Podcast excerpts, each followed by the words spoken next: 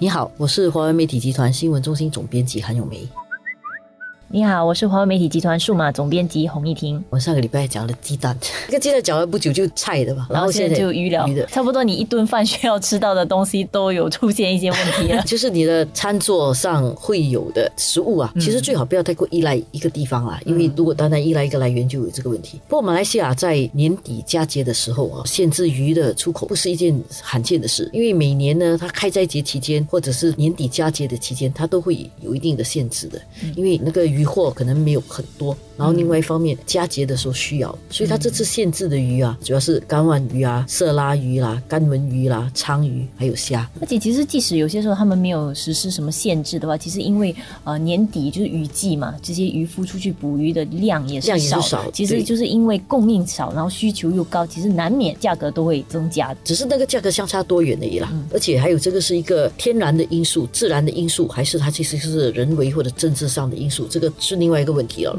目前这个情况看起来，它多少都有一点点政治的因素，特别是就是刚才我们说的嘛，过了鸡蛋，然后蔬果，现在就来到鱼，对你不能不把它联想在一起了。尤其是蔬菜，上个星期他们的那个关卡来一个演习啊。结果那个蔬菜就延迟了好多个小时。我们当然，我们对马国的那些呃食品有一定的依赖，但是其实这么多年来，其实我们也见过蛮多大风大浪啊，有食品危机。所以其实政府方面这些年来在食品保障方面做了蛮多东西，包括多元的来源呐。你说，比如说你每天到你家楼下的那个杂货店，你要买一样东西，然后它之前有时有，有时没有，你肯定会开发其他的来源，去别的地方找。可能你找到那个地方更好，或者那个地方更多元化，或者供应更加稳定，那你可能就再也不回来这间了。然后我就查了一些过去的数据哦，就好像说八十年代的时候，其实新加坡可能有百分之九十的蔬菜是从马来西亚进口。可是其实到了两千年中期的时候，本地主要需要的那些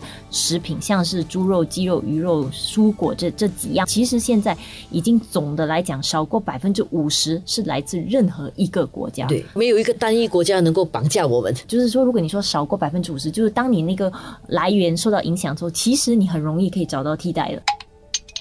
这个运输的问题也解决了之后哦，很多食物不是就近取材，当然就近取材是最符合经济效益。从马来西亚进口过来的话，你的邮费肯定是很低。但是如果这个不稳定的话，马来西亚如果不能够给我们一个稳定的食物来源，我们只好择近求远，去找远一点但是稳定的地方。所以这个寻找比较稳定的方法有很多，一个就是找多几个来源，让你可以有溢价的这个条件；第二就是你可以在别的地方。去生产，比如说你去那边投资设厂，然后你就可以确保你的供应。而且如果你的来源地点多了，不可能同一个时间都一起瘫痪的嘛。比如说像鱼来讲哈，我们从依赖马来西亚进口来的鱼是占大概百分之十左右，比较多的鱼是来自印尼，第二是马来西亚，第二是马来西亚，然后就到泰国。我们还吃一些深海的鱼啊啊，那些可能是冰冻的，它是来自比较远的地方，所以鱼的来源很多。只要我们不要太挑食，若非要吃这个鱼不可，这样。我我们比较能够确保我们食物供应的稳定性。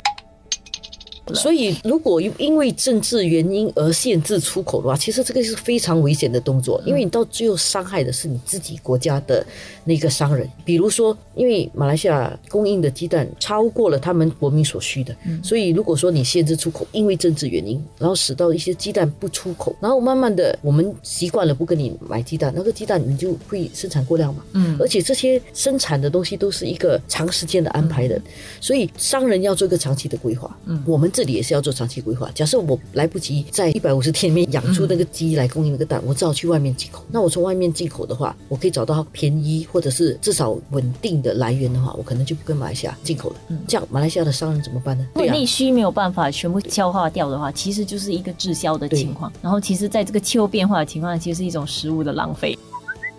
不过我想这个问题啊，刚才我们讲是第二部曲吗？下来还会不会有？很难说。不过如果我们真的觉得马来西亚的政治跟他的这些动作是有关系的话，这样下来应该不会就此罢休啦。嗯，因为呃，现在看起来，如果注意马来西亚新闻的话，你可以看得出他们现在政治的动荡。所以他不只是对我们，他们自己内部政党之间，他的很多势力挺复杂的。当然，我们肯定会受影响啊，因为下来我们还有很多谈判要进行。不过我们只希望说，至少我们自己能够。够做的就是，我们不要过分依赖一个食物来源，而且也不用过分的担忧啦。如果我们真正去了解我们自己的食物的一个供应情况的话，其实你会知道，我们真的是有很多替代的选择。当然还是会有些影响的啦，因为比如说对中下同胞来讲，可能还是有些影响的。收入在中位数以上的话，食物占的开销不大；但是对中下层同胞来讲，他们食物在开销的占比很大。嗯，所以比较大的影响的是中下层的同胞。有机会，如果我们碰到的什么的话，我们要关怀这一群啊。如果食物进口的问题有比较大的影响的话，受影响